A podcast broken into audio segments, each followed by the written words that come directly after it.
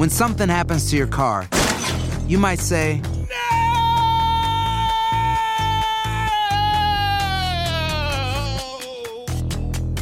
My car. but what you really need to say is something that can actually help. Like a good neighbor, State Farm is there. And just like that, State Farm is there to help you file your claim right on the State Farm mobile app. So just remember, like a good neighbor, State Farm is there. State Farm, Bloomington, Illinois. Bienvenidos al podcast de Buenos Días América, la revista radial más completa para los hispanos. Política, salud, economía, tendencia y deporte son algunos de nuestros temas. Bienvenidos.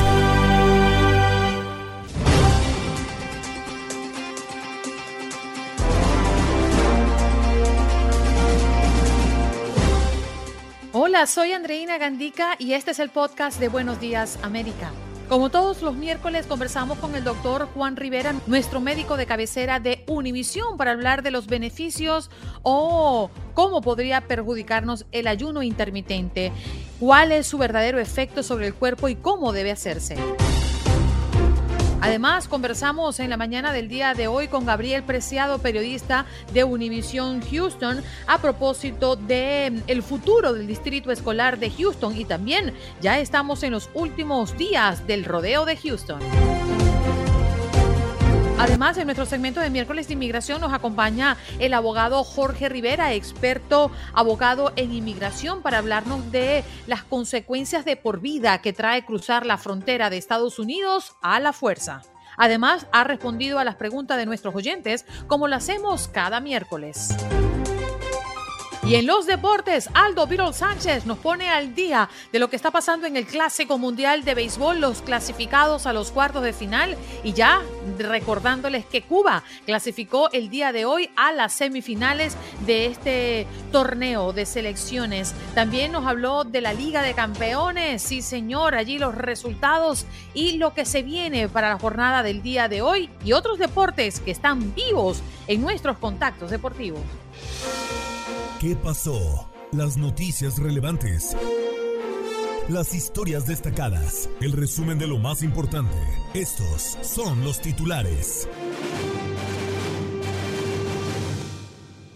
Información de último minuto, cómo la alta inflación de febrero complica a la Fed en su doble reto de controlar los precios y la crisis bancaria. El gobierno reportó hoy que el índice de precios al consumidor, el referente para medir la inflación entre enero y febrero, fue de 0.4% y un 6% en los últimos 12 meses. Nos vamos con más información porque hay incertidumbre entre clientes tras el colapso de Silicon Valley y Signature Bank. Hay temor entre la comunidad tras el colapso de esos bancos. Será dejar el dinero debajo del colchón porque si no está seguro en el banco, entonces ¿dónde? Dijo Carlos Ramírez, uno de los clientes preocupados. Este lunes se vieron largas filas de personas a las afueras de estas entidades financieras en busca de respuestas sobre sus recursos económicos. El experto en finanzas Osvaldo Reyes nos eh, acaba de comentar que no no tienen que haber preocupación de parte de otros bancos, pero sí estar alerta. Condenan a cinco años de cárcel a la cuidadora de una niña que murió tras estar encerrada en un auto durante siete horas. Se trata de Juana Pérez Domingo, que se declaró culpable de homicidio agravado por la muerte de esta niña ocurrida en el 2021 en Hofstede. En más noticias, Texas recomienda evitar México en Spring Break, mientras que Andrés Manuel López Obrador dice que es más seguro que Estados Unidos. Las autoridades estadounidenses instan a reconsiderar cualquier viaje a México tras la desaparición de tres mujeres tejanas en Nuevo León y la muerte de cuatro estadounidenses en Tamaulipas. Es noticia, además, si nos trasladamos a Nueva York, un sótano que se ha convertido en un centro para ayudar a migrantes con solicitudes de asilo. A este lugar acuden diversas personas que buscan ayuda con sus procesos migratorios. Todos los trabajadores del centro son voluntarios y allí los inmigrantes pueden obtener orientación para llenar su solicitud de asilo. Lanzan alerta de tormenta invernal de Filadelfia a Nueva Inglaterra, un área que concentra 50 millones de personas. Los meteorólogos advierten que las acumulaciones de nieve pueden superar fácilmente en Pensilvania eh, los 30 eh, centímetros, un pie en Pensilvania, Nueva Jersey y Nueva York.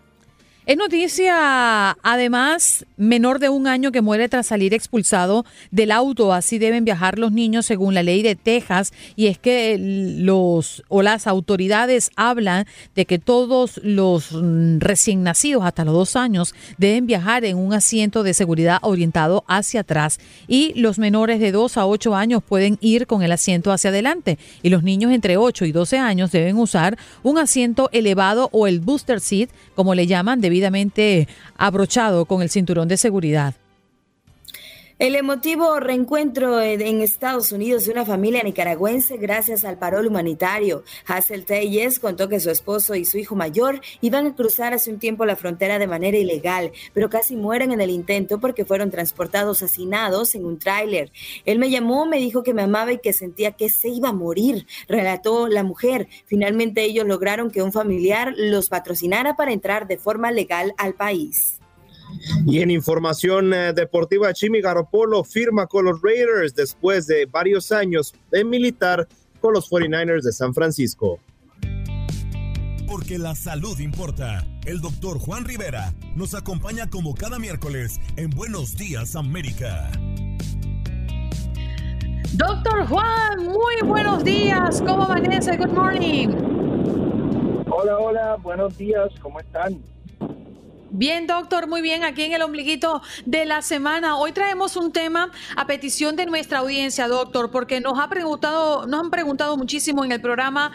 Por favor, pueden traer al doctor Juan que nos explique sobre el ayuno intermitente. Parece que sigue estando muy en boga el ayuno intermitente, pero nos encantaría que usted nos concentrara eh, y nos conceptualizara. En principio, ¿qué es el ayuno intermitente de lo que todo el mundo habla, doctor?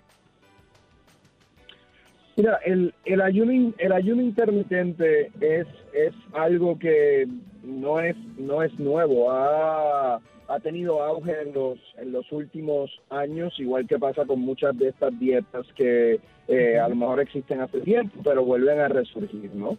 El, el ayuno intermitente hay muchas maneras de hacerlo, pero la, el principio es que tú pasas un periodo de tiempo durante el día en donde realmente no estás consumiendo alimentos. Puedes tomar agua o puedes tomar café negro o puedes tomar té, pero no estás consumiendo alimentos. Como el cuerpo durante ese tiempo no tiene glucosa, porque obviamente no les estás dando alimento, el cuerpo tiene que generar energía de alguna manera.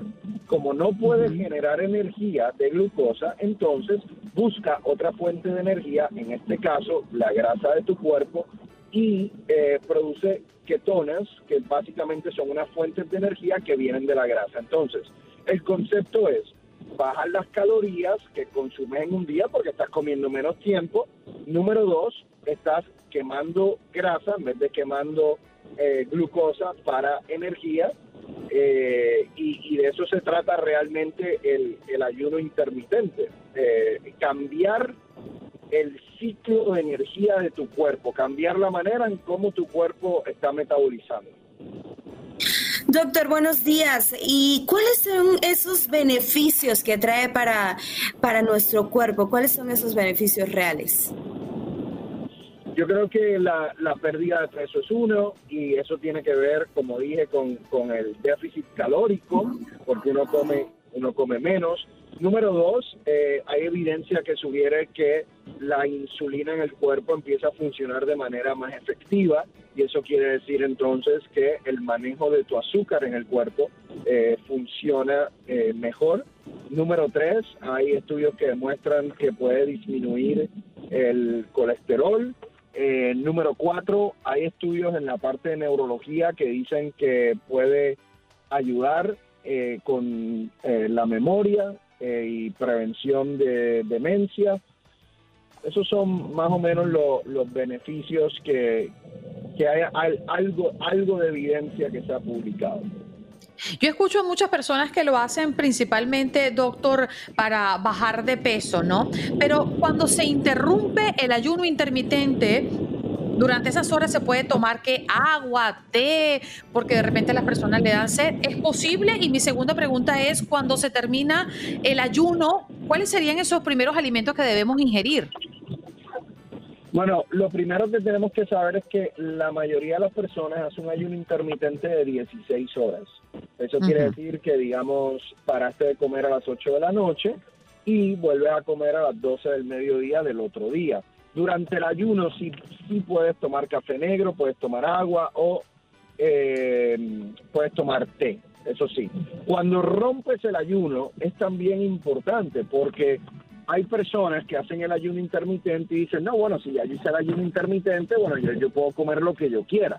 Puedo comer pizza, puedo comer hamburguesa, puedo comer lo que yo quiera. Pero esa no es la idea. La idea es que en las ocho horas que estás comiendo también comas saludable. Entonces, romper el ayuno con una buena proteína eh, es importante. Una buena, una, una buena proteína puede ser huevo, puede ser salmón, puede ser pollo.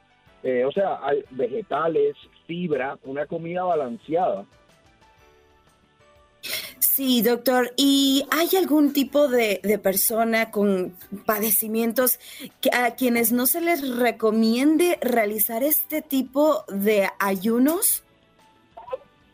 Yo creo que, por ejemplo, los diabéticos tipo diabético, diabéticos tipo 1 que usan insulina tienen que tener eh, cuidado porque obviamente con, cuando tú utilizas insulina, si no comes, puedes tener un bajón de azúcar bastante fuerte. Entonces los diabéticos tipo 1 hablen con sus médicos o por ejemplo un diabético tipo 2 que utiliza insulina, deben hablar siempre con sus médicos antes de empezar cualquier tipo de dieta. Doctor, otra pregunta recurrente es cómo hacer ayuno intermitente, es decir, si nosotros nos podemos mantener por meses, inclusive por años, haciéndolo. ¿Eso está bien? Sí, es básicamente un estilo de vida. O sea, yo, yo, tengo pacientes y amistades que hacen ayunos intermitentes y ese es su estilo de vida. Bueno, allí está. ¿Usted lo hace, doctor, o usted lo ha hecho? Yo, tú sabes que yo no hago ayuno intermitente, no porque no es saludable, sino porque a mí personalmente me gustan las mañanas mi desayuno, leo todas las noticias de salud. Yo pienso que las personas deben hacer la dieta que mejor se ajuste a su estilo de vida. Por ejemplo, muchas dietas pueden ser saludables. Un ayuno intermitente puede ser saludable. Yo sigo una dieta alta en proteína, baja en carbohidratos, porque mis dos padres son diabéticos, me cuido mucho de los carbohidratos. Mm. Eh, hay personas que pueden hacer una dieta mediterránea, cada persona tiene que encontrar cuál es la dieta que mejor se ajusta a ellos. Pero un ayuno intermitente, si se ajusta a su estilo de vida, está muy bien. Doctor, me quedan segunditos, pero por aquí tengo una pregunta de una persona que le inquieta saber si puede hacer ejercicio durante el ayuno. Es decir, esta persona pareciera que hace ejercicio muy temprano por la mañana. ¿Es recomendable o no? Sí, definitivamente puede hacerlo, claro que sí. Perfecto. Doctor, muchísimas gracias por estar con nosotros como cada miércoles. Gracias, cuídense. Ahí está el doctor Juan Rivera, nuestro doctor de cabecera en Univisión, compartiendo los datos de qué es el ayuno intermitente, si puede usted hacer ejercicio, cómo rompe el ayuno, qué significa, Janet, y los beneficios que tiene el ayuno intermitente. Sí, sin duda, pero creo que lo más importante es conocer nuestro cuerpo, saber qué es lo que mejor nos acomoda para poder decidir una dieta en particular. Houston, we have a problem. Conectamos con nuestra base en Houston. Ay, nuestra base en Houston, Gabriel Preciado. Muy buenos días, compañero. ¿Cómo me le va? Excelentemente bien con esa presentación. ¿Qué más puedo esperar, Andreina? Un gusto y un placer, por supuesto, iniciar en esta transmisión con ustedes con lo que está aconteciendo aquí en Houston. ¿Qué tenemos en este momento? Dos asuntos importantes. El primero de ellos tiene que ver con la educación de más de 200 mil estudiantes que pertenecen al Distrito Escolar Independiente de Houston, que en este momento se vive en una batalla sobre cuál será su futuro. Porque desde lo que se dio en el fallo por parte de la Corte Suprema en enero pasado de que el control del mismo pasaría a la Agencia Estatal de Educación, bueno, eh, se ha rumorado, se ha trabajado información respecto a qué es lo que pudiera suceder. Y hoy en punto de las 9 de la mañana, horario por acá de Houston, tendrá lugar una reunión muy importante en la que representantes y el propio comisionado de la agencia estatal se estarán reuniendo en el Capitolio del Estado, en Austin, en la capital de, de Texas, para definir cuál será ese proceso que se vive, porque de ello va a depender prácticamente dos decisiones que se puedan tomar. ¿Por qué se llega a este punto?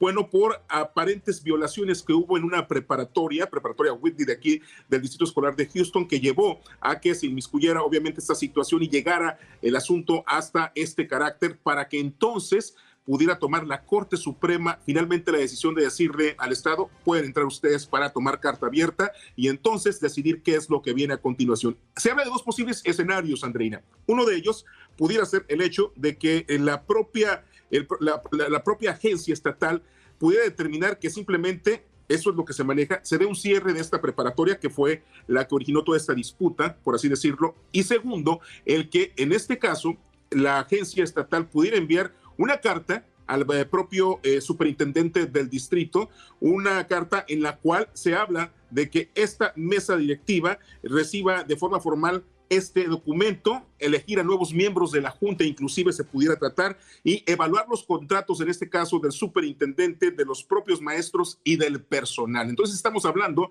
de que este es el distrito, inclusive más grande de nuestro estado, en la región, pero también el séptimo más grande en el país. Entonces estamos hablando de que hay una gran importancia en el ojo de lo que pudiera acontecer ahí en el epicentro político de nuestro estado. Por supuesto que nuestro equipo, tanto a nivel estatal como aquí local, estamos siguiendo esta información. Nuestra compañera María Gabriela Rondón, compatriota tuya por allá de Venezuela, ella está tras la pista de la información que pueda surgir y lo que llegue a pasar, por supuesto, en nuestras redes digitales, lo va a tener nuestra población. Interesante este punto porque ha traído desde el 2019 hasta esta fecha todo un compendio de luchas que posiblemente puedan terminar el día de hoy y que dan inicio a otra etapa del propio distrito escolar. Esa es por una parte.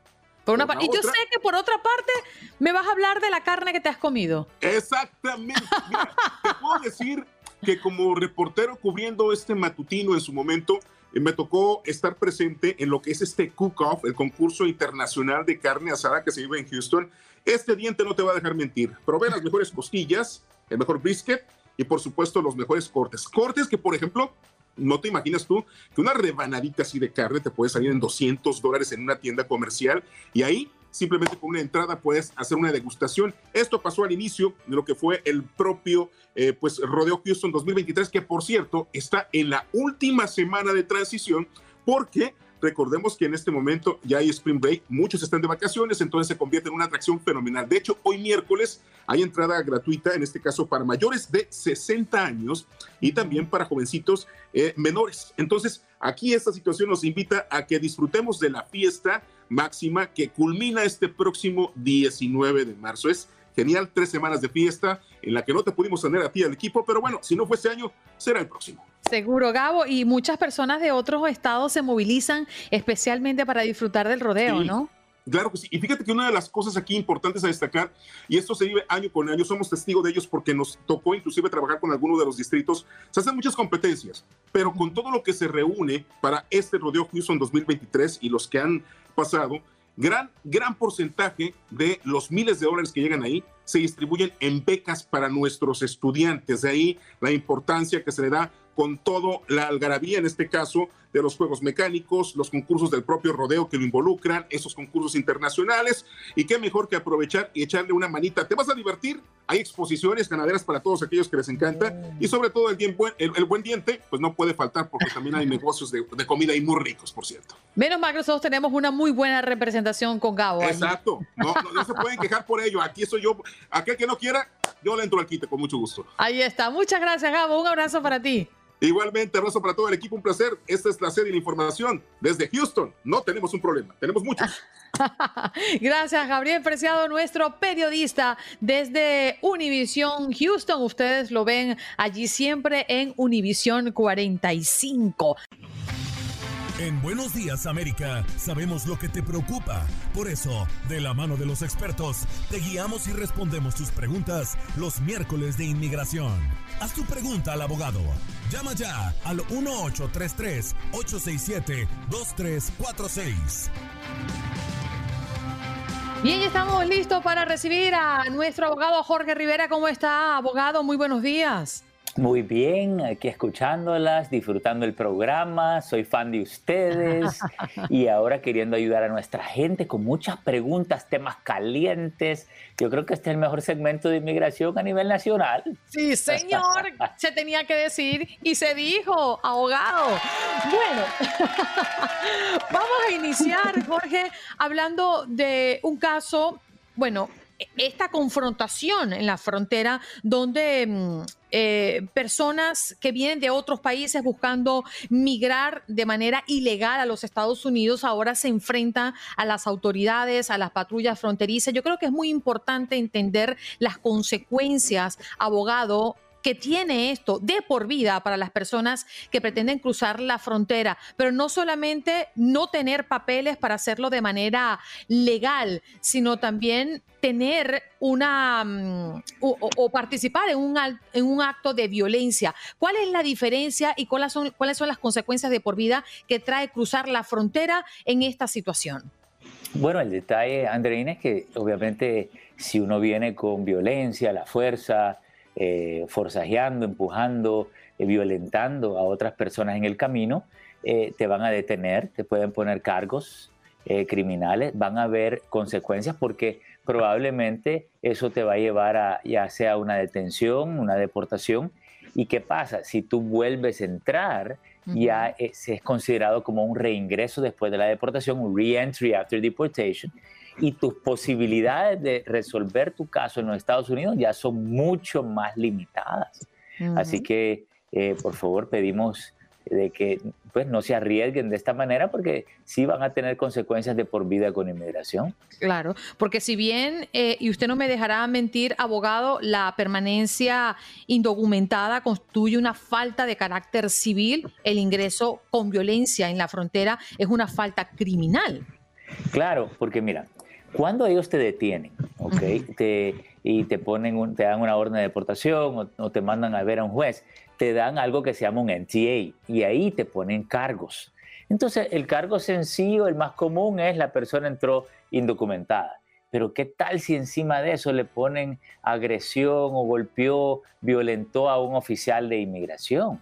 Entonces ya ahí ya se le complica la situación a la persona porque como dices tú, no solo tendría una violación civil, sino que una posible violación criminal también. Así que eso es algo bien serio. Sí, señor. Vámonos a las líneas porque ya comienzan a llamar y ustedes quieren preguntarle directamente al abogado Jorge Rivera por su caso y por su inquietud. Pueden llamarlo y pueden hacerlo a través del 1833-867-2346. A ver, Margarita, adelante. ¿De dónde nos llamas y tu pregunta, por favor? Cómo no, buenos días. Estoy llamando de aquí de California. Mi nombre es Margarita Vega y la pregunta básicamente es, yo pedí a mi hermana, su esposo y las dos niñas eh, de Perú para que vengan aquí el año 2009. ¿Cuánto más debo esperar? Ok, las pidió en el 2009 de Perú. Tenemos que ver el boletín de visas. Eh, si vemos el boletín de visas aquí rapidito, eh, si las pidió en el 2009, eso fue hace 14 años aproximadamente. Actualmente están en el 2007. Así que le fue en diciembre del 2007. O sea que le faltaría un año y pico para que le llegue el turno. Eh, recuerde que en octubre de cada año se actualiza el boletín de visas, es cuando más avanza. Así que el momento crítico para usted chequear este caso va a ser en octubre para ver qué tanto ha avanzado y qué tan tanto menos tiempo le falta, pero el próximo año a más tardar y entonces sí podemos que le llegue el turno. Suerte, Margarita. Vámonos con Alejandra. ¿De dónde nos llamas, Alejandra? Y por favor, tu pregunta. Buenos días. Sí, yo les hablo desde aquí de Virginia. Mi pregunta es, uh, yo entré al país con visa de turista, ya llevo 10 años aquí y recién me casé el mes pasado. Quería saber cuánto se tarda para poder tener mi eh, visa de uh, mi permiso de trabajo. ¿Cuánto se tardaría si ya meto los papeles de, ahorita?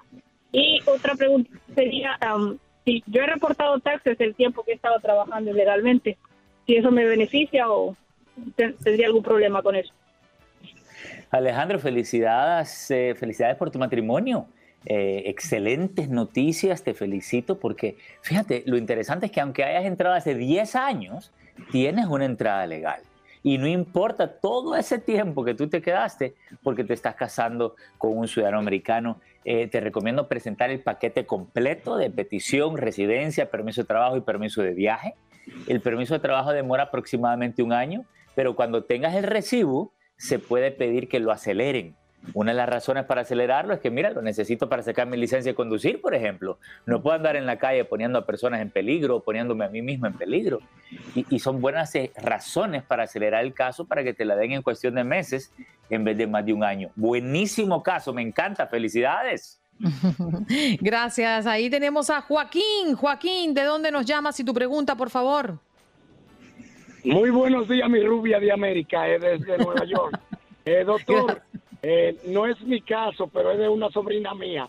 Fíjese, lamentablemente, con dolor del alma decirlo, mi hermana tiene cáncer y está en, una etapa ya terminal. ¿Qué pasa? Mi, ella, eh, mi, su, su, hija vino con visa, le dieron visa de paseo, pero era humanitaria, pero ella la pidió y lo que tiene como dos años que la pidió y lamentablemente todos sabemos que le queda poco tiempo a mi hermana. Su esposo es ciudadano. Lo que queríamos saber, ese caso se, se pierde de ella si mi hermana muere. No se pierde siempre y cuando le aprueben la petición antes de que ella, eh, bueno, falleciese, ¿no? Entonces, la clave es la siguiente. Vamos a pedir que un, algo que se llama un motion to expedite, acelerar esa petición si no la han aprobado, para que la aprueben lo antes posible y si muere la mamá, no importa, se rescata esa petición, se revive la petición por razones humanitarias. Este es un caso triste, pero tiene solución. Vamos a acelerarlo. Joaquín, muchas gracias por tu pregunta. José, ¿de dónde nos llamas? Y tu pregunta, por favor. Y, buenos días, estoy llamando de Nueva York. Eh, muchas gracias por su atención. Eh, mi pregunta es, eh, yo tengo una visa U aplicada desde hace unos seis años y medio y el abogado me dice que todo va bien, que espere, que ya viene la visa, pero no, no me ha venido nada. Mi esposa ya hizo la aplicación para el permiso de trabajo ya casi un año y tampoco no, no me ha llegado nada. Entonces, pero hace dos años, no, perdón, hace un año y medio hicimos también una petición mediante mi hija que es ciudadana y no sé si trabajan juntos o cómo es eso. Sí, mira, con seis años y medio esperando para la visa U, en cualquier momento deben de aprobarlo. Y le tengo buenísimas noticias, ¿ok? José, escúcheme bien. En el momento que le aprueben esa visa, eh, visa U, que deberían de aprobárselo este año, ¿ok? Después de haber esperado seis años, el tiempo de espera generalmente es de cinco a seis años, eh, le va a llegar un parol que es el equivalente a una entrada legal. Y siempre y cuando usted no tenga más violaciones eh, migratorias, como deportaciones o lo que sea, si lo único que fue que entró indocumentado, ese parol lo puede ocupar en combinación con la petición de su hija para llegar a la residencia. Este caso me encanta, es buenísimo. Bien, tenemos a Miguel también. El tiempo corre. Por favor, rapidito, ¿dónde nos, ¿de dónde nos llamas, Miguel? Y tu pregunta, por favor. Hola, buenos días. Eh, llamo de aquí de New Jersey. Adelante. Buenos días. Buenos días. Mi pregunta es, este, eh, soy residente permanente del año 2019. Eh, tengo una niña, una hija que es residente, eh, vive en Nueva York. el día 4 de julio cumple 16 años. Que yo me quiero ser ciudadano. Ella está dentro del plazo para poderla también incluirla mm. en la petición de la ciudadanía. Sí, mira, hay una ley que se llama el Child Citizenship Act. Quiere decir que si tú te haces eh, ciudadano americano antes de los 16 años de ella, ella automáticamente adquiere la ciudadanía. Así que te recomiendo que nos apuremos con la ciudadanía tuya y esa es una buena razón para acelerarla, porque quieres que ella lo adquiera. Bien. Abogado, muchísimas gracias. Vamos a hacer una pausa. El abogado lo pueden conseguir en el 888-578-2276. Lo repito, 888-578-2276. Estás escuchando el podcast de Buenos Días América, la revista radial más completa para los hispanos. Escúchanos en las diferentes plataformas: Euforia, Spotify, TuneIn y iHeartRadio. Tu DN Radio. Vivimos tu pasión. Adrenalina, pasión y orgullo. Todo por ser campeones. En Buenos Días América. Contacto Deportivo.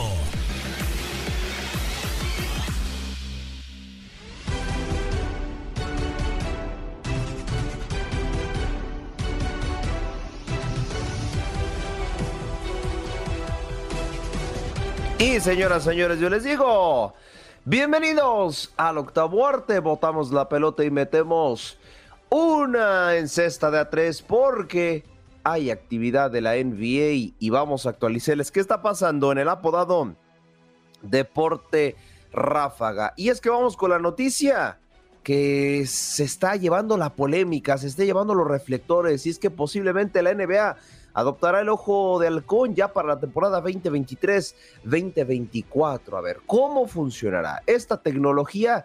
Ya la conocemos dentro de la FIFA, dentro del fútbol, pero ahora buscará ayudar a tomar decisiones en lo que viene siendo este deporte. Se estará implementando también para las prácticas eh, previas a la temporada para pues igualmente una capacitación para los árbitros. Pero ahora sí, ¿por qué se jugará la NBA con el ojo de halcón, ¿eh? y no solamente un ojo de halcón cualquiera, va a ser un ojo de halcón que mida a 360 grados, eh, pues prácticamente eh, alrededor de toda la cancha. Ha habido muchas polémicas porque bien sabrán, sabiendo que el ojo de halcón se usa para el fútbol, lo pongo así para explicarlo bien, en el fútbol se utiliza para saber si un balón cruzó en toda su totalidad la línea de gol. Bueno, en el básquetbol se va a aplicar de una manera ciertamente similar. Ha habido polémicas dentro del eh, básquetbol para al momento de definir en cestas de A3.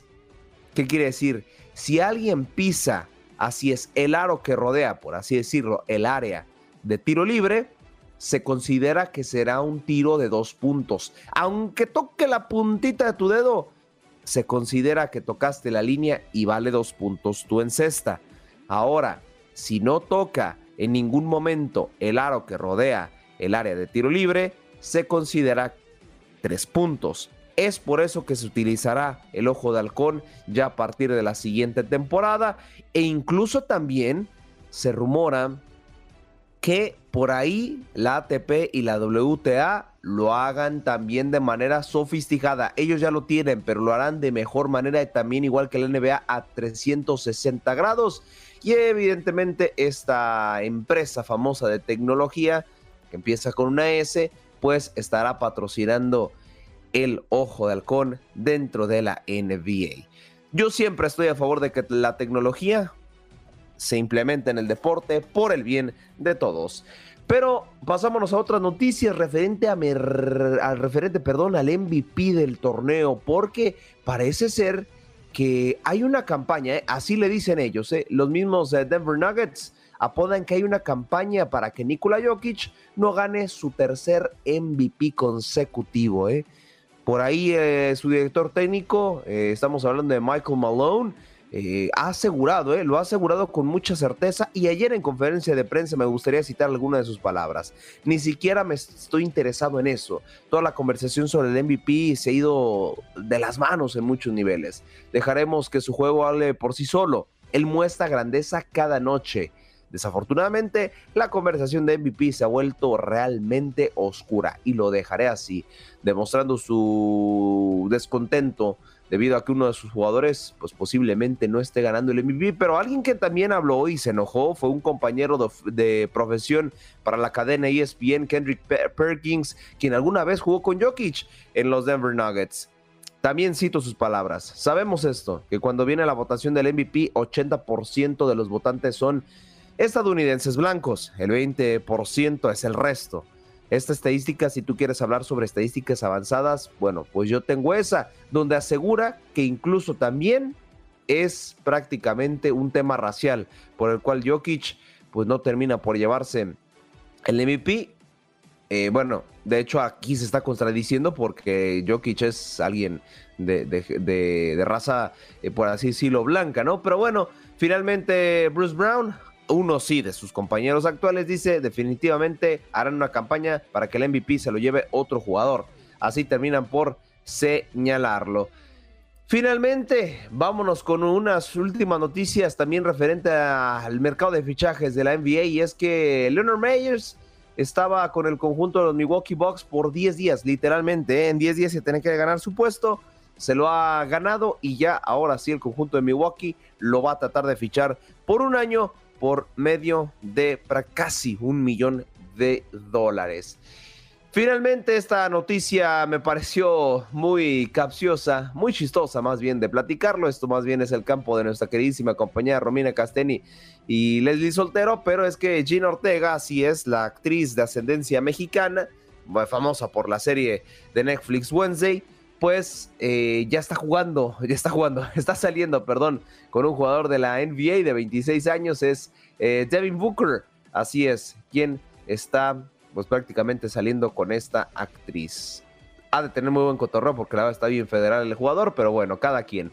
Para hablar de la actualidad, de qué se está viviendo en estos momentos dentro, dentro de World Baseball Classic. Vámonos primero con aquellos marcadores, con aquellos resultados del día de ayer. Repasemos porque inició temprano, ¿eh? inició temprano la actividad y vamos a repasarlo poco a poco. Un partido que viste a través de la señal de TUDN Radio fue el encuentro entre la novena nicaragüense y la venezolana, donde el conjunto de Venezuela ganó 4 por 1. Grandísima actuación del equipo sudamericano sobre el centroamericano y ya están clasificados prácticamente a los cuartos de final a jugarse en el sur de la Florida. Otro partido donde un latinoamericano ya se ve comprometido y buscará un milagro prácticamente frente a los Estados Unidos es la novena colombiana que perdió 5 por 0 frente a O Canada y también el conjunto de la hoja de Maple está diciendo casi hola a los cuartos de final. Del otro lado, la República Dominicana replica lo que hizo Puerto Rico el día lunes y termina por imponerse 10 por 0 al conjunto israelí, que ya por ahí ya está prácticamente eliminado, todavía tienen posibilidades y del otro lado pues el equipo caribeño pues también aspira, ¿no? Para eh, quedarse quedarse vivo en la competencia. Las, eh, la novena mexicana, 2 por 1, termina por imponerse al combinado británico. Ya el combinado británico es otro equipo eliminado, mientras que también eh, la novena azteca está peleando por clasificarse a la siguiente ronda. En estos momentos, uno por uno, está empatando la novena cubana frente a la novena australiana en Tokio, Japón. Les reitero, apenas van a entrada número 4 y está al momento uno por uno. Hoy, hoy también al mediodía del este, la selección venezolana se estará midiendo ante Israel. Una Israel que, bueno, le está pidiendo a Dios clasificar la siguiente ronda, mientras que Venezuela ya, pues ahora sí, con la mano en la cintura podrá jugar este partido a las 3 de la tarde, tiempo del este. Partidazo porque se juega directamente en la clasificación. México frente a Canadá.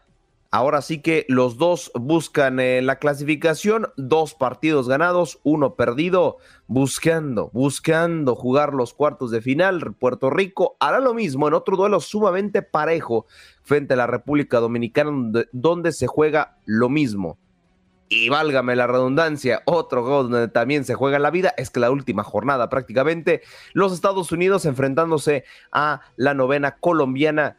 Colombia, los cafetaleros buscan, buscan prácticamente el milagro frente a la selección estadounidense. Ahora, ¿cómo está eh, pues prácticamente la clasificación? Pues bueno, ya lo saben, Cuba, Australia, Japón e Italia, ellos se, clasificaron mucho, pero mucho antes. Al momento, ¿eh? Al momento Estados Unidos está quedando fuera. México y Canadá están siendo los clasificados, pero como se van a enfrentar, quien pierda este partido va a estar eliminado y quien lo gane va a estar clasificado.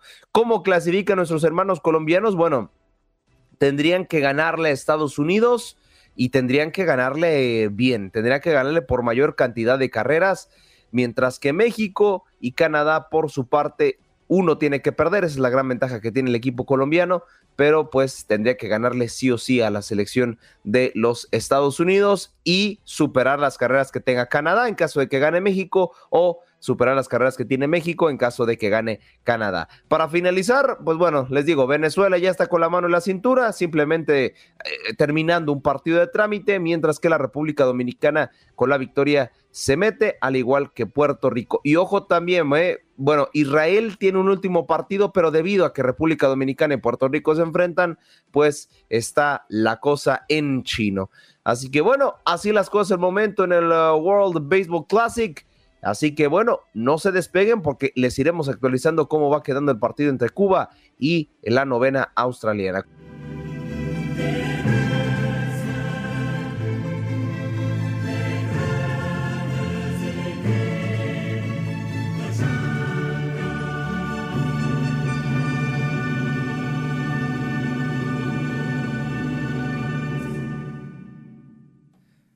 Ay, pero qué bonita, qué bonita es la UEFA Champions League, porque sí, nosotros somos su casa oficial en eh, los estados.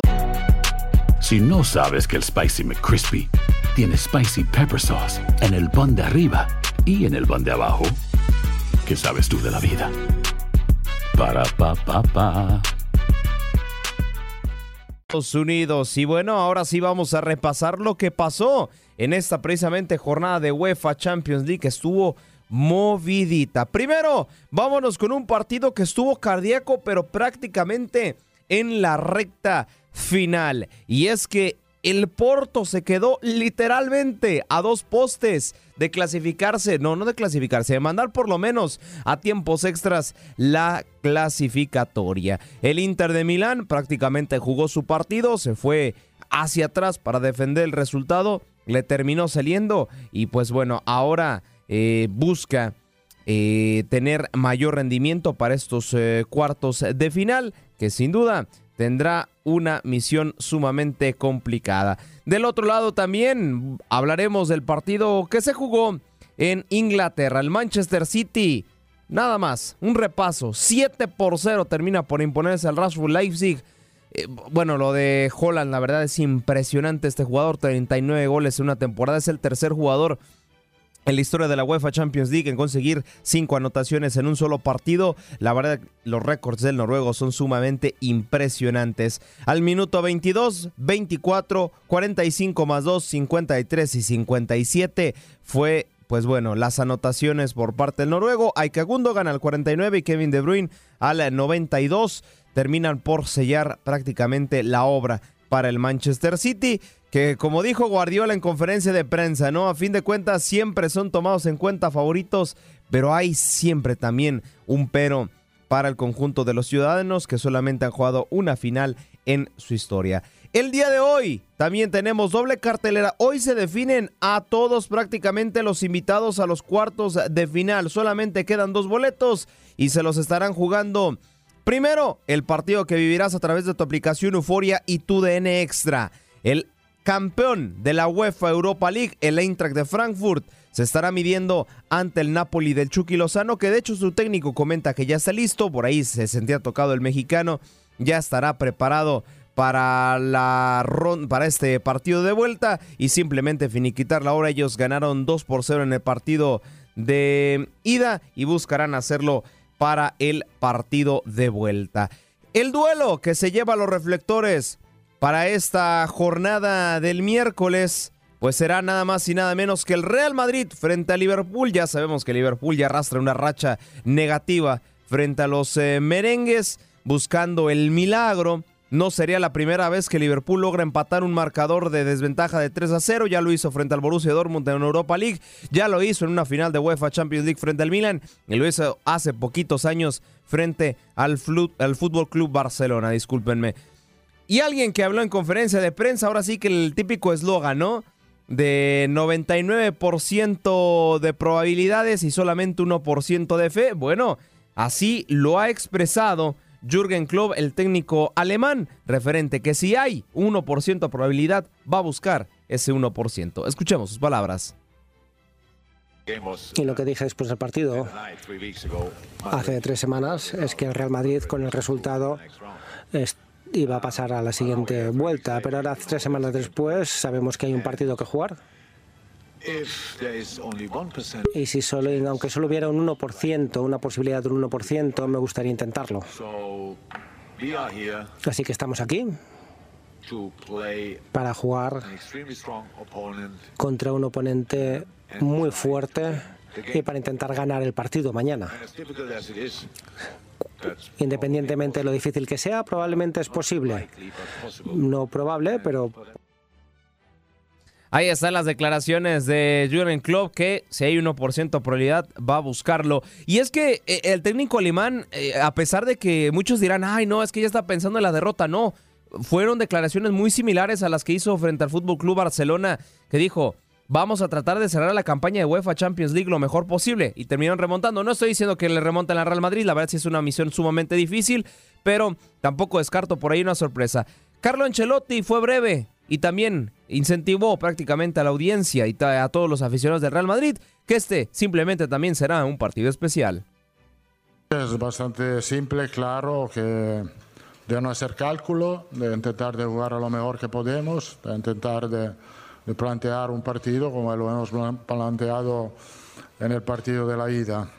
Mm, no es nuestra idea de hacer cálculo, intentaremos de entrar en el partido desde el primer minuto jugando con la máxima intensidad, la máxima ilusión eh, e intentar de ganar el partido.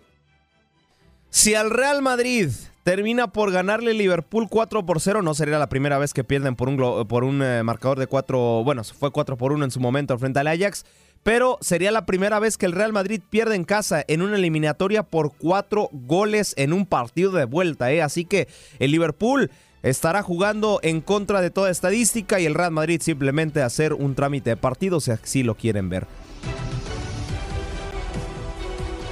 Y bienvenidos, bienvenidos a este contacto deportivo, el último prácticamente para darle la actualización, porque ayer la FIFA ha decidido cómo se jugará el próximo Mundial de Norteamérica 2026 y por supuesto también un año previo, en el año 2025 nada más y nada menos que también en Norteamérica el Mundial de Clubes. ¿Cómo está este nuevo formato? Ya serán no 30 días, ya serán 40 días. Así es de competencia. Se realizará del 8 de junio al 19 de julio, prácticamente 48 selecciones. Esto simplemente ya lo hacen oficial.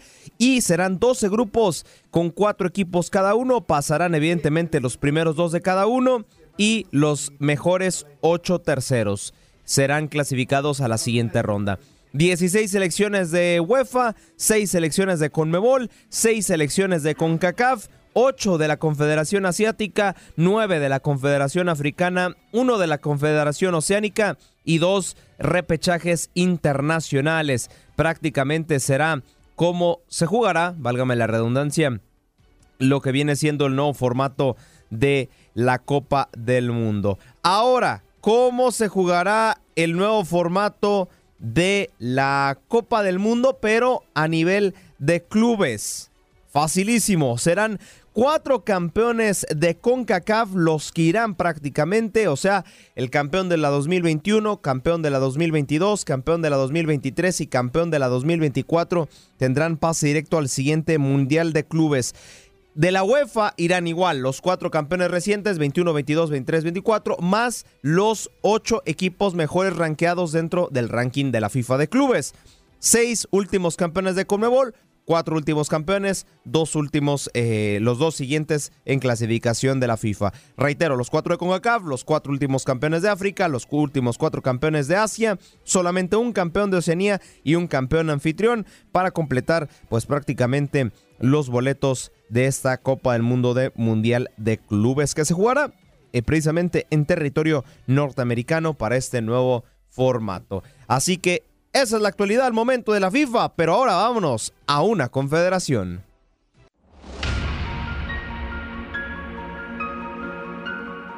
Ahí está, la CONCACAF Champions League tuvo actividad el día de ayer y ya tuvimos un fracaso. Y es por parte de la Major League Soccer, ya que el conjunto del Austin Football Club termina por perder en el global 3 por 2, 2 por 0 ganaron su partido de vuelta, pero no les ajustó para por lo menos llevarlo a la larga. Del otro lado, el Philadelphia Union demuestra por qué está dentro de uno de los favoritos para llevarse el torneo, el subcampeón de la Major League Soccer, se impone Cuatro goles por cero frente a la Alianza y pasa directamente a la siguiente ronda donde ya conoce a su rival. En este partido, los rojinegros del Atlas lograron lo impensado, ganan 4 por 0 en el Estadio Jalisco y logran remortar el marcador en contra frente al Club Olimpia, actualmente líder del fútbol hondureño. Con esto prácticamente si hoy el Real Club Deportivo España no le remonta al Vancouver Whitecaps, que también parece ser una misión casi imposible porque si los Whitecaps le meten uno al club hondureño, pues ya estarían obligándolos a, que a meter siete goles. Estarían prácticamente eliminados a todos los clubes de la liga hondureña. Así que bueno, los rojinegros le ganan. para ayer pareció que los aficionados rojinegros le ganaron la Copa del Mundo. No, hay que tener la realidad, hay que ser concretos y los rojinegros del Atlas no han hecho nada fuera de lo común. Es lo presupuestado que un club de la, Liga MX se imponga a un club de la Liga hondureña. Pero bueno, ayer parecía que los jugadores habían ganado el campeonato. Hoy habrá actividad, así es, habrá actividad de la CONCACAF Champions League a través de la mm, sintonía de TUDN Radio para llevarles toda la actualidad. Desafortunadamente, este no lo llevaremos con ustedes, pero se los comento, el Real España se estará enfrentando al Vancouver Whitecaps a las 6 de la tarde tiempo del este. Y más tarde, el Orlando City. Bueno, antes, antes de ir de lleno, déjenme decirles cómo va este partido. Los Whitecaps le van ganando 5 por 0 al Real España. Y reitero, si los Whitecaps meten gol en territorio hondureño, están obligando al conjunto del Real España a meterle 7 goles, cosa que estaría prácticamente imposible. El Orlando City, en casa, en tierra, en tierra del ratón, estará recibiendo a los Tigres que no están con Gignac. Gignac no estará en este partido debido a las leyes de vacunación. dijeron, a ver, si no dejamos entrar a Djokovic, pues no vamos a dejar entrar a Gignac porque, pues por decisión personal, no decidió vacunarse. Orlando, la desventaja que tiene aquí es el gol de visitante. Cualquier empate le da el paso a Tigres, cualquier victoria de Orlando, pues le da evidentemente paso a los Leones Morados en este duelo de vuelta directo de este duelo de Major League Soccer contra Liga MX. Alguien que habló en conferencia de prensa fue Marco Antonio Chima Ruiz, que habla precisamente de la ausencia de Gignac y cómo afrontarán el siguiente partido. Bueno, Guiñac es un, es un jugador importante, todos lo sabemos, digo, creo que está de más decirlo que es muy influyente en lo que es el equipo, pero al final nosotros vivimos de realidades y la realidad es que no lo tenemos, pero sí tenemos un, gran equipo y, gente que lo puede puede hacer una tarea también muy buena, ¿no? Nosotros buscaremos proponer, lógicamente, crear las opciones que nos den la ventaja. Nosotros no vamos a jugar ni a especular con el, el, cero que tenemos allá atrás, que hicimos en el volcán. Nosotros buscaremos en la medida que sea posible y tenemos 90 minutos o más para hacer un gol, que eso obligaría a ellos a hacer dos, pero yo veo a mis jugadores muy concentrados, muy metidos, conscientes de que este es un torneo que nos habíamos propuesto ir avanzando y mañana nuestra mente tiene que estar pensando nada más en lo que es el partido. Y para finalizar la jornada del día de hoy, el campeón de la Major League Soccer, el LAFC, estará recibiendo a la Liga Deportiva Alajuelense. LAFC nunca ha perdido en su historia en la CONCACAF Champions League en su estadio. Ahí está la triple cartelera y vámonos a actualizar rapidísimo cómo va el World Baseball Classic ya en la entrada eh, número 9, ya para finalizar. De hecho, estamos en, las, en la baja. En la entrada número 9 eh, donde Cuba se está imponiendo 4 por 3 a eh, la novena australiana. Vamos a enlazar rapidísimo para que vea de lo que se está perdiendo si no tiene tu en extra. Vamos a enlazar rapidísimo, un minutito nada más de la transmisión de este partido entre Australia y Cuba. Prácticamente la selección caribeña está acariciando las semifinales del torneo. que en este momento que vive, digamos, la dictadura en Cuba, llegue con un equipo aquí, nada menos que a Miami. Sí. El juego sería exilio. El juego sería el domingo a las 7 de la noche y sería contra el que resulte ganador entre Venezuela y el segundo lugar del grupo C de, de, Phoenix. Digo yo, México o Estados Unidos.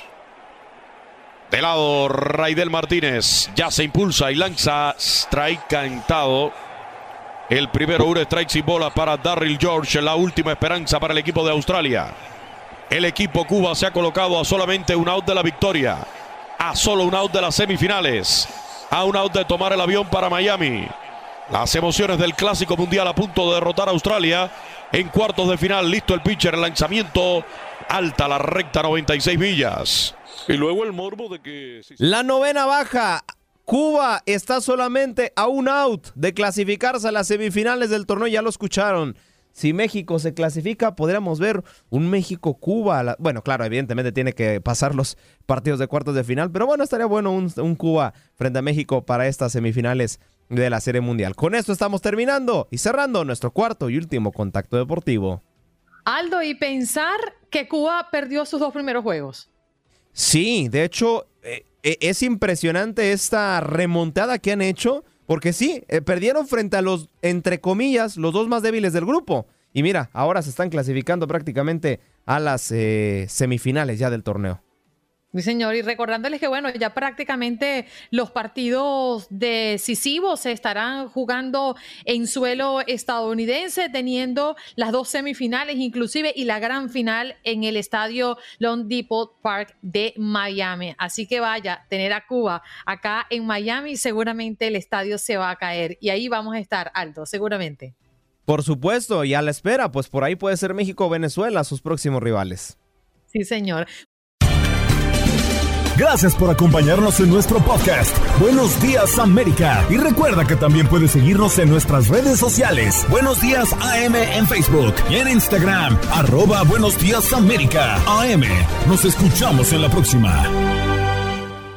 ¿No se merece tu familia lo mejor? Entonces, ¿por qué no los mejores huevos? Ahora, Egglands Best están disponibles en deliciosas opciones. Huevos clásicos, de gallina libre de jaula y orgánicos de Egglands, que ofrecen un sabor más delicioso y fresco de granja que le encantará a tu familia. En comparación con los huevos ordinarios, Egglands Best contiene la mejor nutrición como 6 veces más vitamina D, 10 veces más vitamina E y el doble de omega 3 y B12. Solo Egglands Best. Mejor sabor, mejor nutrición, mejores huevos. Visita egglandsbest.com para más información.